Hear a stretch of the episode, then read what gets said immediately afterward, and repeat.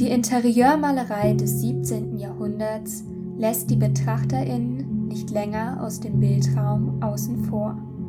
Vielmehr begeben sie sich auf den gleichen Boden wie die dargestellten Figuren. Der Realraum, von dem aus das Gemälde betrachtet wird, schließt sich somit an den Bildraum an. Die Grenzen zwischen der Welt der Betrachtenden und der Bildwelt verschwimmen. Wer sind nun die Betrachtenden, die Zuschauer, die Sehenden und was ist das Bild?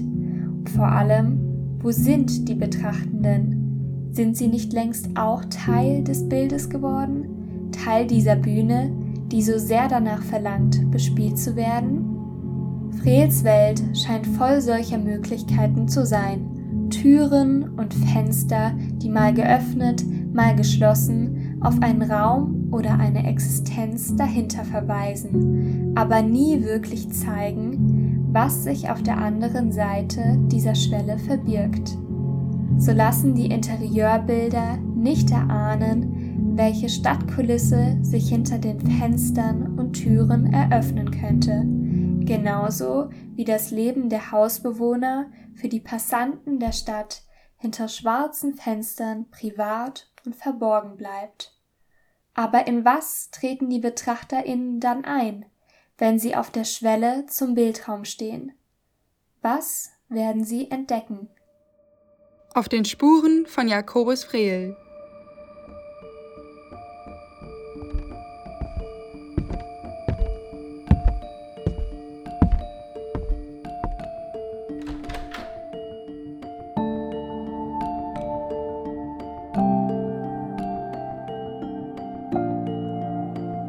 Ein Podcast auf der Suche nach einem rätselhaften Maler.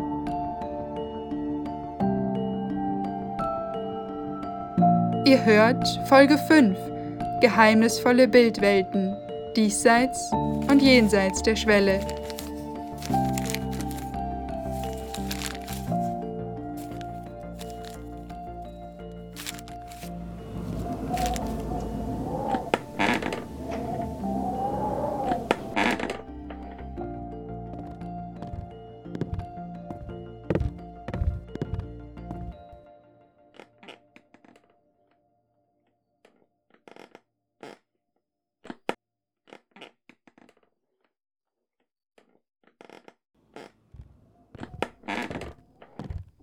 Der Holzboden knarzt.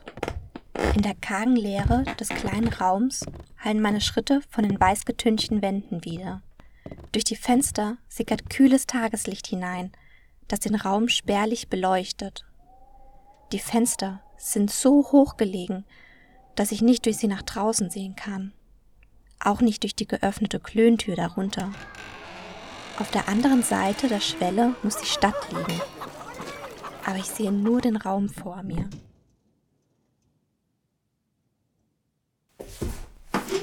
Und ich bin nicht allein.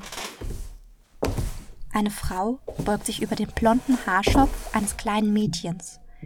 Wieder und wieder fährt sie mit einem Kamm durch ihr Haar. Was war das? Hinter der geöffneten Klöntür hat sich ein Junge versteckt. Mit einem Arm auf die halbe Tür gestützt, lässt er sie langsam hin und her schwingen.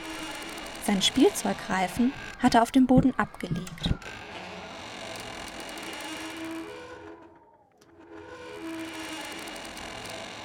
Niemand spricht. Warum sprechen sie nicht miteinander? Der Junge steht einfach nur abwesend in der Ecke. Das Mädchen hat den Kopf in den Schößen der Frau vergraben und die Frau auch sie scheint bloß in ihre Arbeit vertieft. Raschelt da etwas? Ah ja, da in der Ecke liegt ein Zettel. Ein Windhauch hat ihn leicht über den Boden verweht.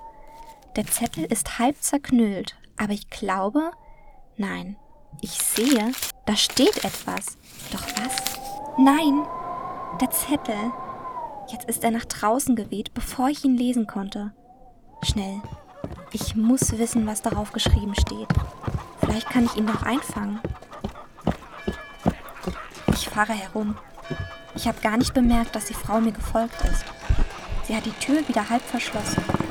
Jetzt lehnt sie sich neugierig einer zweiten Frau entgegen, die mit einem Korb in der Hand auf sie zugeht.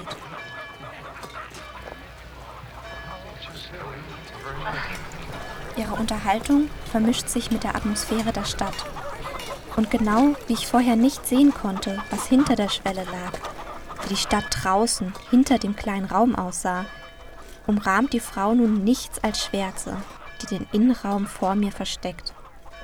Ich reiße mich los. In meiner Eile stolpere ich fast über einen Pflasterstein. Links und rechts von mir streben rote Backsteinhäuser in die Höhe. Beinahe ganz verdecken sie den blau bewölkten Himmel. Geht gerade die Sonne auf? Ich kann es gar nicht sicher sagen. Auch nicht, wohin die Gasse führt. Alles ist verzahnt, die Häuser wie aneinander gestaffelt. Sie führen auf ein Endhaus zu, das die Stadt dahinter verbirgt. Nur durch einen schmalen Rundbogendurchgang lässt sie sich erahnen. Große Fenster mit weißen Sprossen zeigen auf die Straße. Wieder sehe ich nichts als schwarz. Wie wohl die Räume dahinter aussehen? Wären die Fenster nicht alle geschlossen? Aber Moment. Nicht alle Fenster sind geschlossen. Lehnt sich da hoch oben im allerhintersten Haus nicht eine Frau aus dem Fenster und winkt? Und ist er das nicht?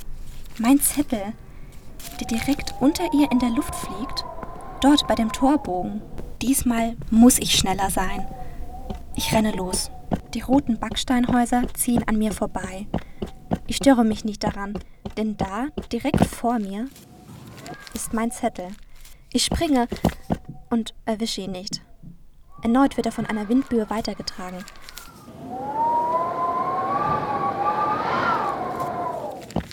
Erneut springe ich nach ihm. In meiner Hast rempel ich einer Frau mit blauem Kopftuch an, die mit einem Korb im Arm auf den Torbogen zuschreitet.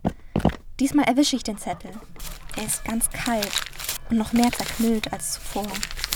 Meine Finger kribbeln. Gleich weiß ich endlich, was auf dem Papier geschrieben steht. Ist es eine Botschaft? Eine Spur? Vorsichtig falte ich den Zettel auseinander. Ein Name steht darauf. Jakobus Frehl. Die Handschrift ist kaum leserlich. Und darunter stand dort einmal eine Anschrift, bevor die Tinte verlaufen ist. Die Anschrift dieses Mannes, Jakobus Frehl, ob ich ihn auch so finden kann. Und vor allem, wer ist Jakobus Frehl?